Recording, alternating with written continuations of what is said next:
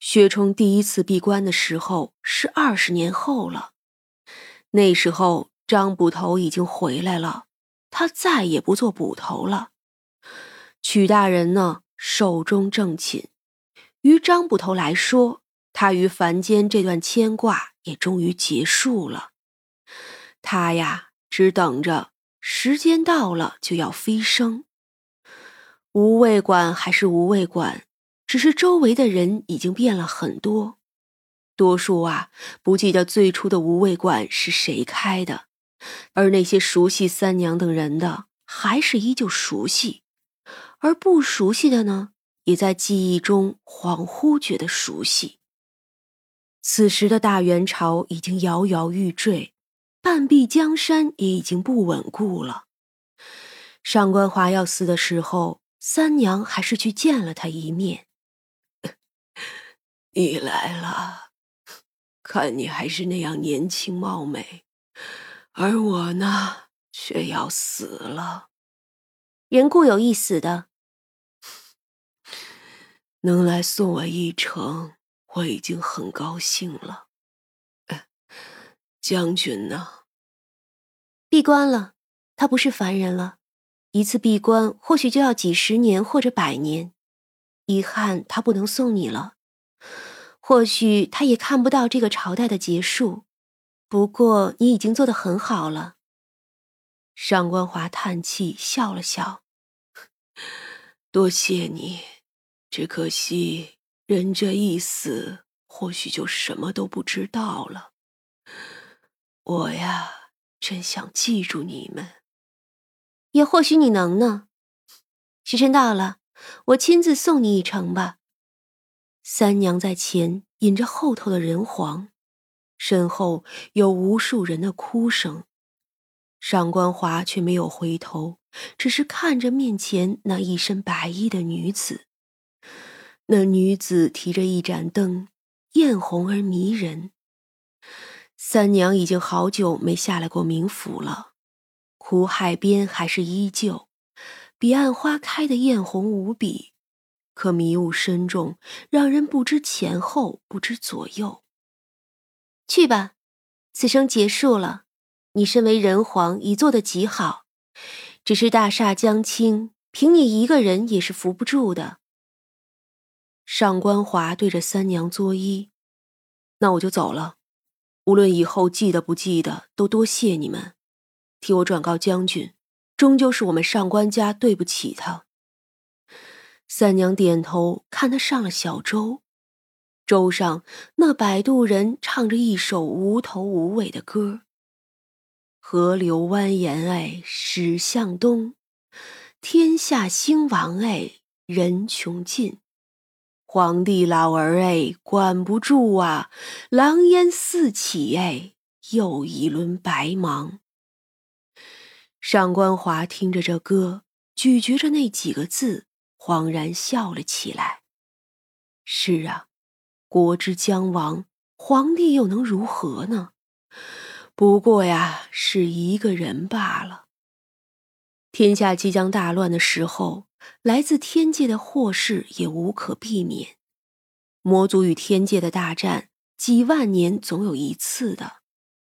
太子胤世领兵上阵，三娘呢也义无反顾地代表了龙族出战。临走的时候，他将芒山困在了结界中，所有人只可以出，不可以进。这样啊，至少保证了那些法力低微的小妖们安全。墨池呢，却义无反顾的跟他走了，因为墨池啊也要渡劫了。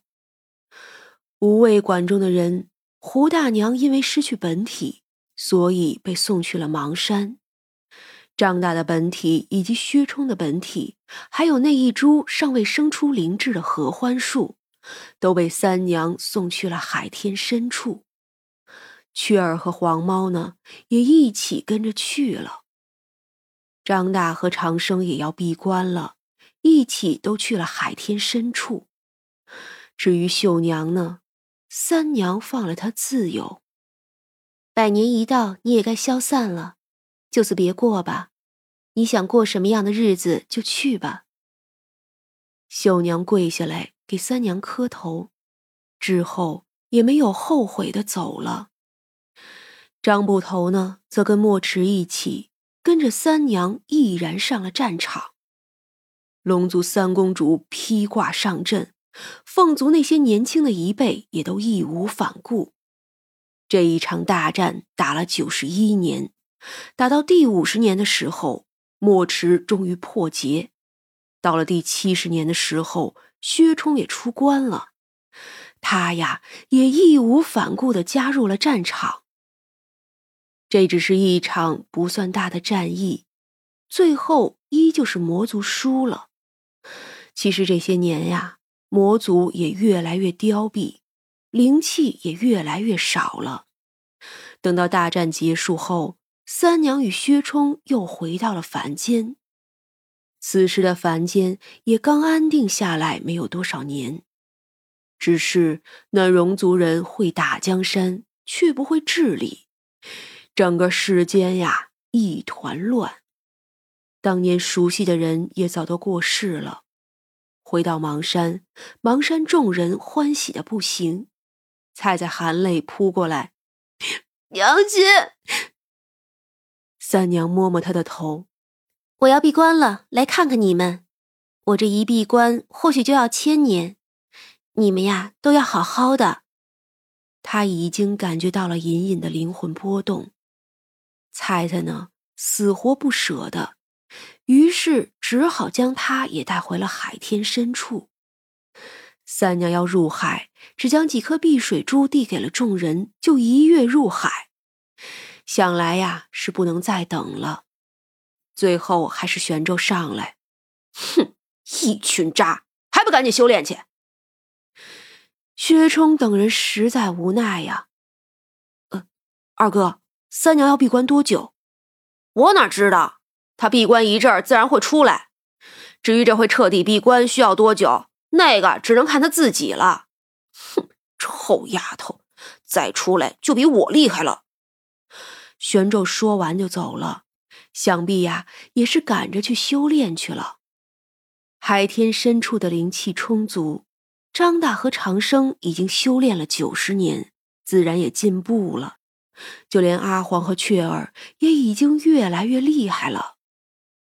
最开始，三娘还是闭关了十七年，然后才出来与众人见面。之后呢，他就带着薛冲，迫不及待的又去闭关了。就这样，他陆陆续续的闭关一阵子，出来一阵子，偶尔呢也会去凡间走一走，去邙山看一看。最欣慰的一件事儿啊，是三娘找到了一颗胡杨，这颗胡杨极有灵气，还尚未开智。胡大娘呢，就此有了根基，只是啊，要重新修炼了。可就算这样，他也还是很愿意。最后一次闭关，三娘和薛冲一起，这一闭关呀，就是三百年。至此，陆陆续续已经闭关了千年。这回再去世间的时候，一切都变了，灵气越来越稀薄，凡间乌烟瘴气。不过也有很多好玩的东西。玄咒如今呀都不打架了，成天带着雀儿瞎混，一个不小心，他竟然出道了，而且呀是年度最毒舌明星。雀儿呢就给他做助理。哦，忘了说了，雀儿如今呀已经是个漂亮的大姑娘了，他呢也是有千年道行的大妖。